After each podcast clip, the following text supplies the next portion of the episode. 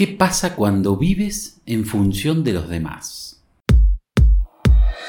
Aquí comienza un nuevo podcast de desarrollo personal con Pablo Ballarino, el jardinero de la mente. Sigue disfrutando de todo el contenido en pabloballarino.com.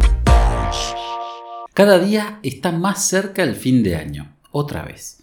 En el horizonte ya se vislumbran la Navidad y el Año Nuevo, fechas que para quienes practican estas tradiciones son sinónimo de felicidad. ¿De felicidad? Bueno, sí, pero también de agobio, de preocupaciones y hasta de tristeza y nostalgia. Ese es el caso de María.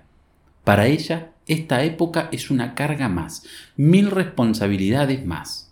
A esta altura, lo sé, el cansancio es evidente casi 10 meses a cuesta y el lastre de muchas preocupaciones, de muchas frustraciones, de muchos sueños y propósitos que no hemos podido cumplir. Esa es una sensación desagradable que nos genera un caudal de emociones que, si no somos capaces de controlar y de canalizar, puede dañarnos la celebración, puede aguar nuestra fiesta. Esos son, precisamente, los pensamientos que dan vuelta en la cabeza de María. Desde hace unos meses, ella tocó mi puerta en busca de ayuda aunque nada material le hace falta, a ella y a su familia no tiene la vida que siempre soñó.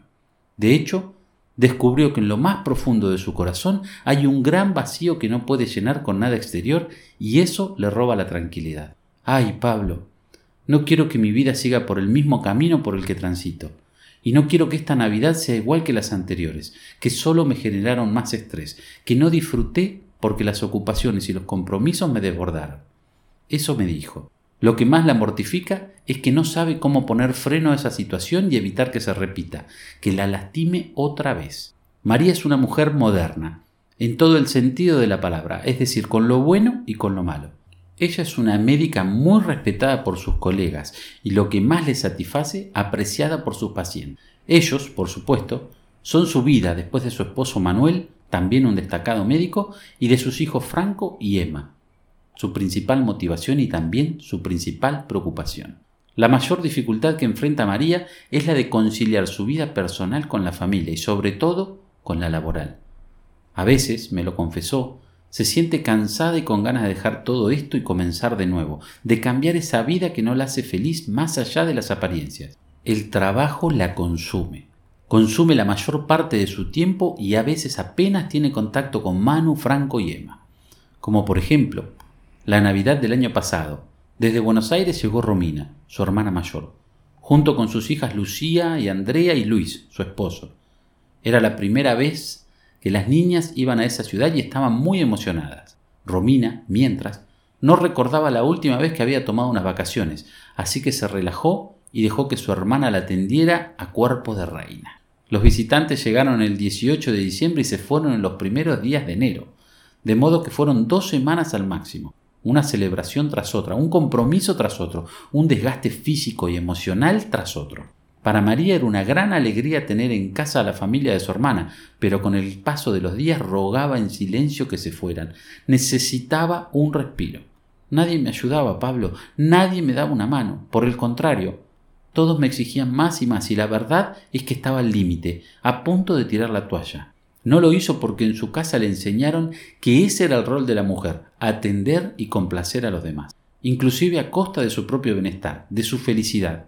Y esa, en el fondo, era la pesadilla de su vida. María nunca aprendió a delegar ni a conciliar, más bien acumulaba pesadas cargas que minaban sus fuerzas y exprimían su espíritu.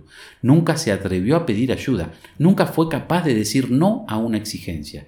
Siempre, por la formación que recibió en su casa, por la forma en que le programaron su mente, con docilidad acató las órdenes, con humildad aceptó el rol que la sociedad le impuso. Además, la figura paterna provocó una presión adicional. Su padre, un médico prestigioso, un recio modelo de autoridad, marcó su destino con unas exigencias muy elevadas. Para María, solo hay un resultado aceptable, la perfección. En el trabajo, en la familia, en la vida social, todo debe ser perfecto para que el resto del mundo pueda apreciar su obra, que también es su desdicha. Porque la verdad, María no es feliz. De hecho, ya se dio cuenta de que esa fachada exterior no sirve de nada porque el vacío interior la agobia, construyó una vida que estaba segura, le iba a brindar mucha felicidad, pero no fue así. Ahora no sabe qué hacer, no sabe cómo cambiar, menos en una época como esta en la que los compromisos y las responsabilidades la desbordan. Por eso, la cercanía de las fiestas de Navidad y Año Nuevo la atormentan. Se ve otra vez al borde del límite. Esta vez no vendrán visitantes, pero eso no disminuye sus preocupaciones. Tendrá que seguir trabajando de lunes a viernes y espera saber si tendrá que realizar un turno en alguna de las fechas especiales. Eso, por supuesto, le provoca una ansiedad incontrolable. María, lo que necesitas entender es que no puedes echarte a la espalda todas tus responsabilidades, todas las tareas, todos los compromisos. Entiende que hay momentos y situaciones en las que la única respuesta adecuada es no, le dije. Olvídate de ese modelo de supermujer que lo hace todo, o de lo contrario vas a terminar lamentándote más, agregué. Conozco a muchas Marías, tengo el privilegio de ayudar a varias de ellas y la verdad me duele ver cómo los condicionamientos sociales hacen estragos en sus vidas. Encontrar la forma de que tu trabajo, tu vida personal y familiar no estén en conflicto permanente es tu prioridad.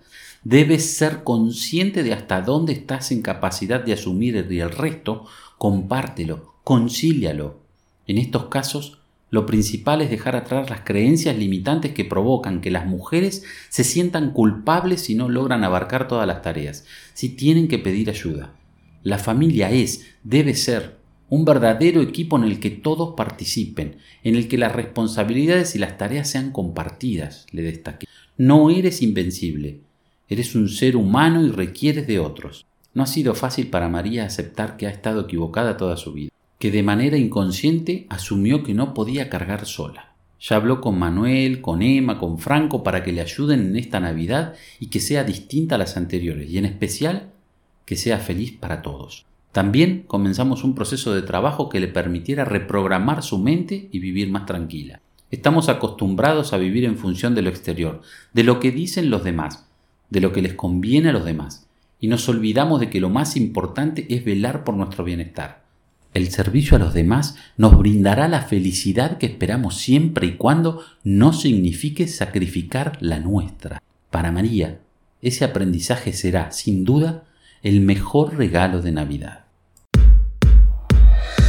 Aquí finaliza este podcast del jardinero de la mente. Sigue disfrutando de este y otro contenido en pabloballarino.com.